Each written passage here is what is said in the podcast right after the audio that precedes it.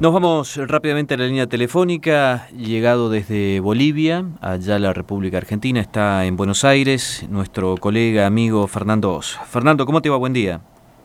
¿Qué tal, Ariel? Realmente un gusto escucharte. Para nosotros, ni que hablar, che, la verdad que estábamos eh, más allá del logro periodístico y que bueno, eso está fuera de discusión. Eh, la verdad que estábamos pendientes a ver, che, que, cómo estabas vos personalmente. ¿Qué experiencia, Fernando? Eh? No, seguramente vamos a tomar un mate, un café, eh, me vas a contar detalles que a lo mejor no se pueden contar por, por, radio, pero qué experiencia, viejo, ¿eh? increíble. Creo que todavía no la, no la, no la canalicé, ¿no? Creo mm. que, que, que, todavía no, no llegué a desencata, ¿no? Todavía estoy ahí, o sea que yo calculo que, recién en un tiempo podré eh, evaluar eh, algunas, algunas cuestiones que, tienen que ver sobre, sobre eso, ¿no? sobre las experiencias de, de, vida que, que hubo, que, que, uno va adquiriendo, qué sé yo, de, repente no es, no es la, eh, ¿vos te acordás la toma del indoamericano? Sí, me acuerdo, sí, sí, sí que fue una toma que duró prácticamente una semana y que hubo tres muertos. Sí. Bueno, eh, eh, yo me tocó cubrir y estuve dos noches en el indoamericano. Eh, y bueno, una de las muertes murió a unos 5 o 6 metros míos. ¿no? Pero eso es una cosa. ¿no? Fue, fue, fue terrible, fue realmente, creo que fue una de las crónicas más más eh, sensibles que, me tocó escribir. Eh, después de la muerte de, Néstor Kirchner, de, todo lo que fue el entierro en Río Gallegos, y ah, mejor, o sea, en, cuanto al, dolor que uno tiene a la hora de escribir, ¿no? Pero ahora, eh, ver muertos apilados, Ahora, Fernando, para, eh, vos, estuviste en Francia en la, en la marcha de los, de los eh, chalecos amarillos, también en la de Chile. ¿Qué es diferente de esto? porque esto es otra cosa. Esto no es solamente una protesta. Sí, lo de Chile eh, aumentó. Lo de Chile, digamos, ya, ya se, se, se, están yendo de rosca, pero desde hace un tiempito bastante, bastante mal. ¿Y esto qué fue? Mira, hay muchos factores, ¿no? hay muchos, hay muchas cosas, hay muchas cosas. Acá no es, eh, acá son todos responsables, más allá que hubo un golpe de Estado, más allá que eh, quien reprimió fue eh, el ejército y la policía. Más allá de esto, acá hay una responsabilidad que es mucho más grande y te la voy a poner con un ejemplo muy chiquitito, muy chiquitito. A ver que tiene que ver con a donde voy siempre, ¿no? Mm. Creo que las, bases a todo, de, todos los problemas son culturales.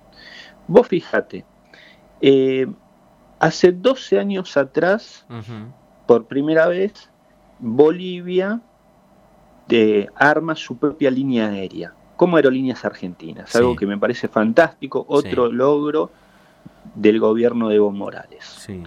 Bien, vos te subís a la línea estatal, agarras la revista, viste que en todos los, todas las líneas tienen su propia revistita, sí.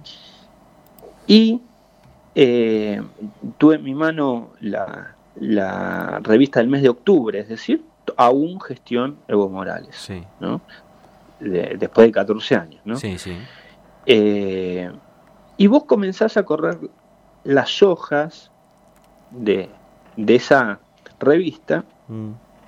Y yo te puedo asegurar que teniendo en cuenta la publicidad y teniendo en cuenta las imágenes institucionales de la propia revista, que cualquier italiano se hubiese sentido identificado, que cualquier norteamericano se hubiese sentido identificado, que cualquier, eh, no sé, español también se hubiese sentido identificado. Pero quien sin duda alguna no se hubiese sentido identificado con esa revista era el pueblo del Alto, el pueblo que lo vota a Evo Morales. Es, entonces, es como que hay de entrada una negación ¿no? del propio Estado, porque es una, dentro es una revista estatal, hay una negación del propio Estado de las culturas de los pueblos originarios que hay, más allá de que de todo el trabajo que se ha hecho, pero es como que hay una cultura general que dice, bueno, si esto es nuestro, pero vamos a dejárselo para el turismo, vamos a dejárselo, vamos a ponerlo al costadito. Claro. ¿no?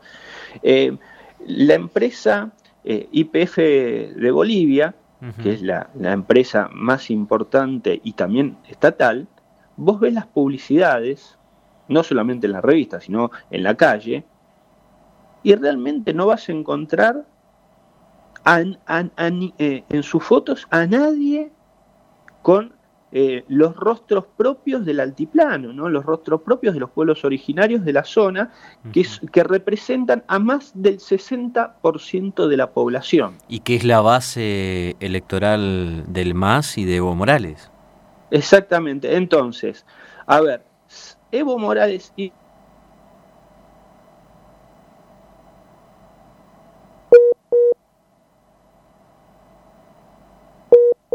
social nadie te va a decir que no. Evo Morales hizo bien las cosas en lo que se llama la batalla cultural y no. La verdad que los hizo bastante mal. Eh, ¿Ves un principio de solución con este llamado a elecciones?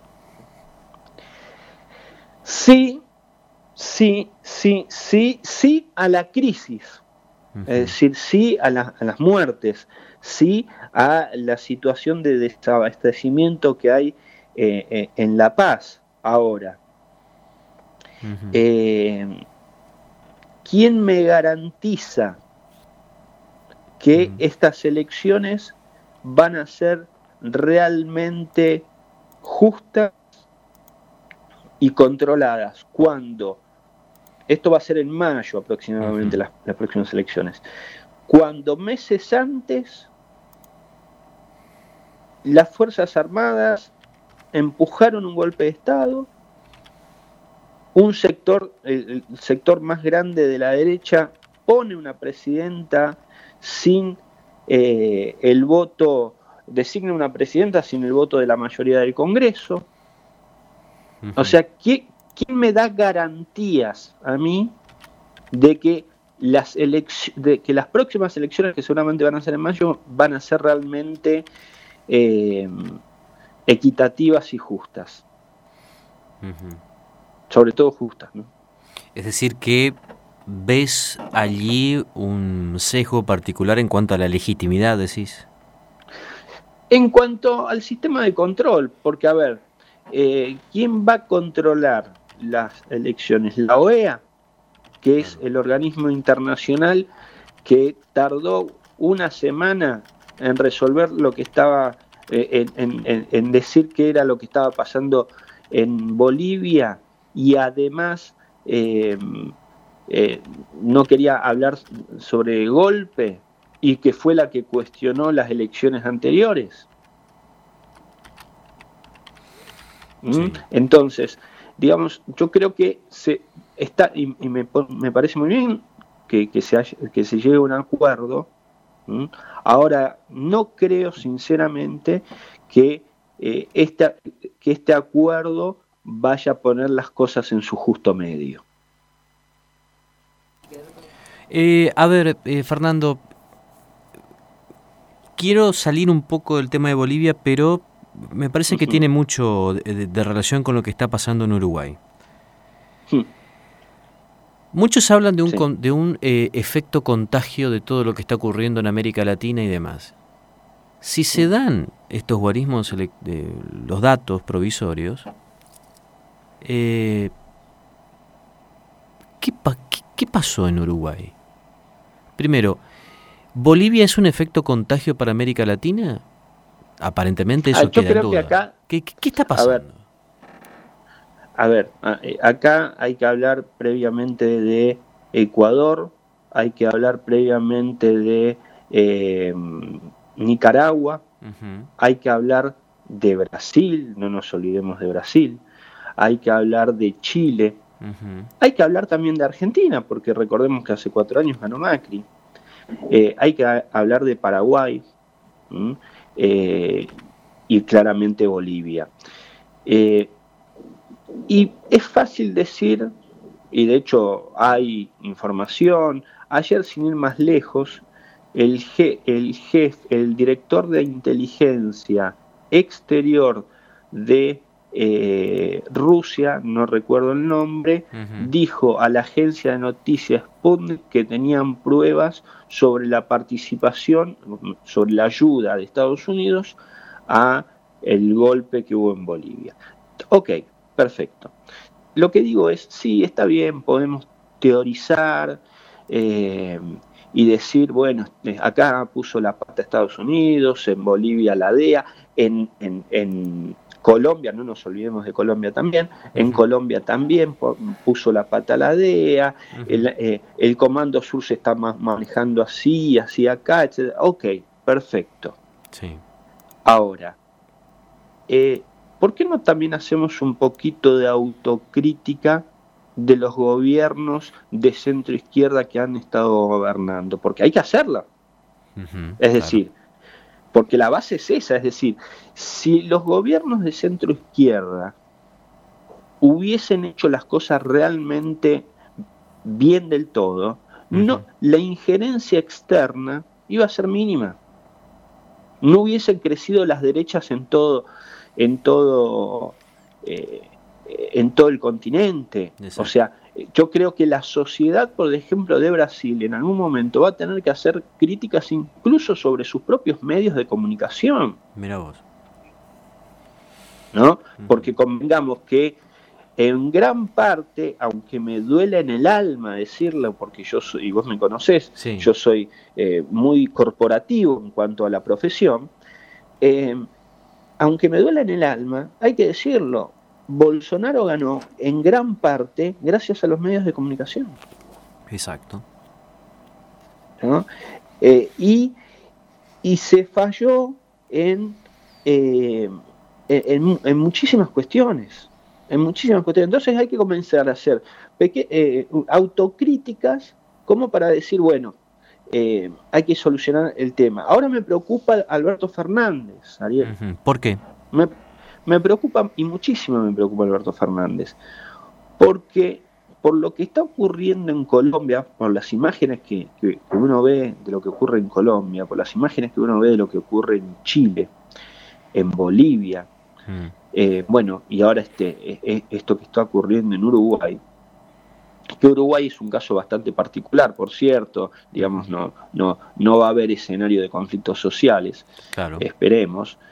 Eh, Argentina está quedando, digamos, como núcleo de la centroizquierda. No, yo no soy de los que cree que eh, eh, el caso venezolano es la centroizquierda, ¿no? Venezuela es, es, un gobierno eh, dictador vestido de izquierda. ¿Mm? Más allá de algunas cosas buenas que haya hecho Chávez, ¿no? Yo creo que Maduro es un gobierno es, la otra parte, ¿no? La, esa, izquierda eh, que también eh, estuvo en, el, comunismo, que también mató tanta gente como la derecha, ¿no? Entonces, la Argentina va a quedar en el foco de muchísimas miradas. Todos nuestros vecinos van a llevar una bandera, banderas de gobiernos de centro derecha y la Argentina va a ser la única centro izquierda en, la región. ¿Mm? Eh, todos los ojos van a estar puestos ahí y sobre todo los de Estados Unidos. La última, ¿en Bolivia hubo un narco golpe? Vos sabés que eh, se, enojaron algunas personas, eh, sobre todo partidarios de Evo, por, por un artículo que, que escribí al respecto, que eso es algo que nosotros no podemos negar, o sea, nosotros los periodistas no podemos negar la realidad, porque nuestra función es mostrar la realidad, nos guste o no nos guste. Exacto. ¿Mm? Eh, ¿Qué pasó? En, eh, ¿Cuál es el parte, parte del problema parte de las aristas del problema boliviano, además del litio, es el narcotráfico. Lo que estuve averiguando por colegas de, Bolivia y también por algunos militares con los que tuve eh, la oportunidad de hablar antes de lo que suceda, antes que suceda la masacre de Sencata, eh, lo que todos me explicaban era que Evo le dio mucha rienda al narcotráfico. Cuando Evo vio que se, esa situación se escapaba de las manos, eh, o sea, había sacado la DEA, cosa que me parece fantástico, los controles en, eh, de las plantaciones de coca habían eh, disminuido y entonces comenzó a, aparecer una coca de hojas grandes y no la coca de hoja chiquita que es la que se utiliza en la región para coquear, para hacer té, etcétera, etcétera. Comenzó a haber plantaciones de hojas de coca que eran unas hojas mucho más grandes, que son las que se utilizan justamente para generar la cocaína. Cuando el gobierno de Evo toma la decisión política de decir, bueno muchachos, eh, se fueron, se están yendo de tema, comenzó a perseguir al, narcotráfico. Y ahí es donde comienzan los problemas. Entonces, lo que se habla es de un pacto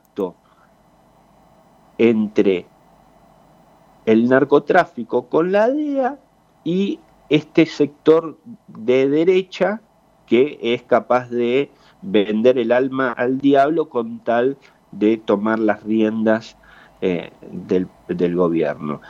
algunos militares me decían, acá los generales, o sea, los comandantes de, las fuerzas, fueron los primeros en pactar con el narcotráfico y con la DEA.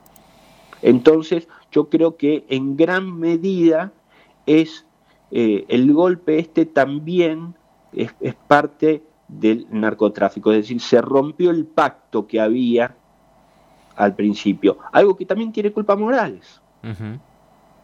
¿no? Y esto es lo que enoja a algunos sectores, pero, eh, pero esto es así, digamos, a ver, eh, hay que ser también autocríticos. Eh, ¿Percibís que hay poca autocrítica en todo esto? Sí, sí, por supuesto. De la misma manera que hubo, a ver, nadie me puede decir a mí que soy de derecha. Así que no me vengan a correr por ese lado. Pero yo creo que sí, debe haber autocrítica de Lula, que por suerte está libre, porque estuvo injustamente encarcelado, pero tiene que haber autocrítica de Lula, tiene que haber autocrítica de Cristina, tiene que haber autocrítica de Evo, eh, tiene que haber autocrítica de la centroizquierda. Porque sin pero, pero, pero no de, jodido, no, no, no, no, sino porque la autocrítica es la que nos ayuda a crecer y a ver los errores. Por eso a mí me entusiasmó Alberto Fernández cuando dijo, eh, volvemos, pero volvemos mejores. Mm. Y espero que sea así, ¿no? Esperemos. La última, eh, personalmente, ¿qué, ¿qué, viviste en carne propia el tema del el fanatismo en las redes sociales? ¿Qué te pasó? Qué buena pregunta, mira que no me la han hecho esa todavía. Eh, sí, por supuesto, pero decidí, no, no, no, no podés caer en esa. Está bien, pero voy a lo siguiente, te repregunto, Fernando. En esta cobertura, tu vida corrió riesgo. Sí. Y no es un tema trillado, digo, no, no, no, no es una expresión, decir, bueno, eh, corrí riesgo. Sí, yo también, yo también acá estoy en un estudio muy cómodo, con aire acondicionado, si cae el aire acondicionado arriba de mi cabeza, sí, mi vida corre riesgo. Ahora, a 4.000 metros de altura, en medio de gases lacrimógenos, en un contexto de golpe de Estado, en un país que no es el tuyo, bueno, ahí la situación es diferente.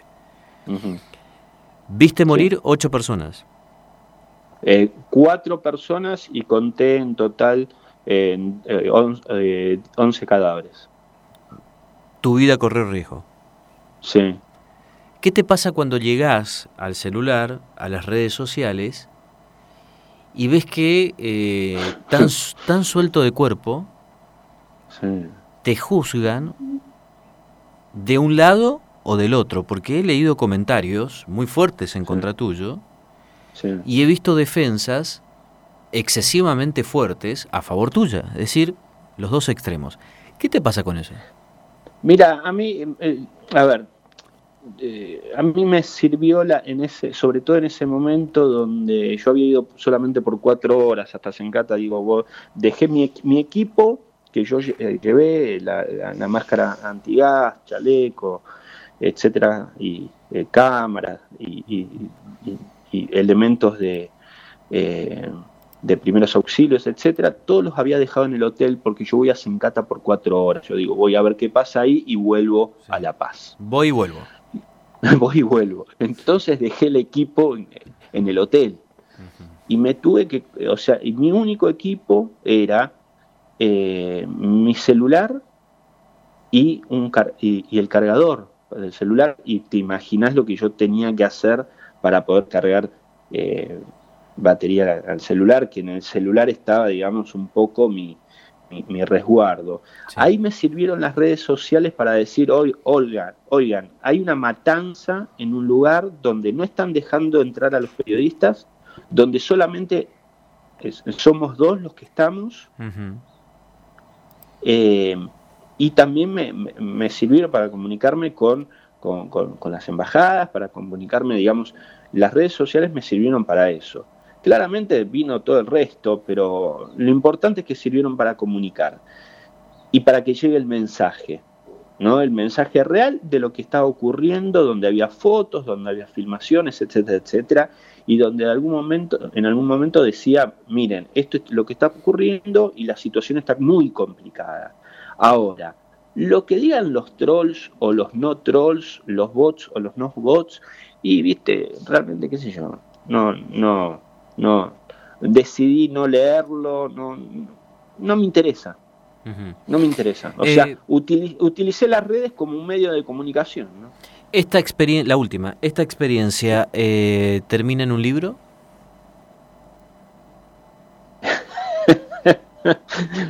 Eh, hay algo de eso también, hay algo de eso, pero, pero también va a haber otras cuestiones que tienen que ver también por eso, ¿no? Latinoamérica mm. está pasando por un, por un periodo eh, muy complejo y, hay que contarlo. Bueno, buen descanso, eh, no te molestamos más, eh, Fernando, como siempre, excelente. Te juro, no veo la mira, estoy llegando mañana a Posadas y, no veo la hora de llegar. Estoy desesperado, necesito, necesito urgente misiones, pero urgente. Eh, la tierra. Vos sabés que acá no, no se te extraña. Estuve hablando con varios dirigentes políticos y me dijeron no. que, se quede ahí. si quieren, si quieren le pagamos que se quede dos semanas más, hasta el día de diciembre, después vemos. Así que bueno. Che, te esperamos por acá. Te mando un gran abrazo. Gracias. abrazo, eh. Chao, chao. Hasta luego. Escucha nuestras entrevistas, columnas, opinión e informes especiales en www.radionewsmisiones.com.ar. Radio News. Opinión responsable.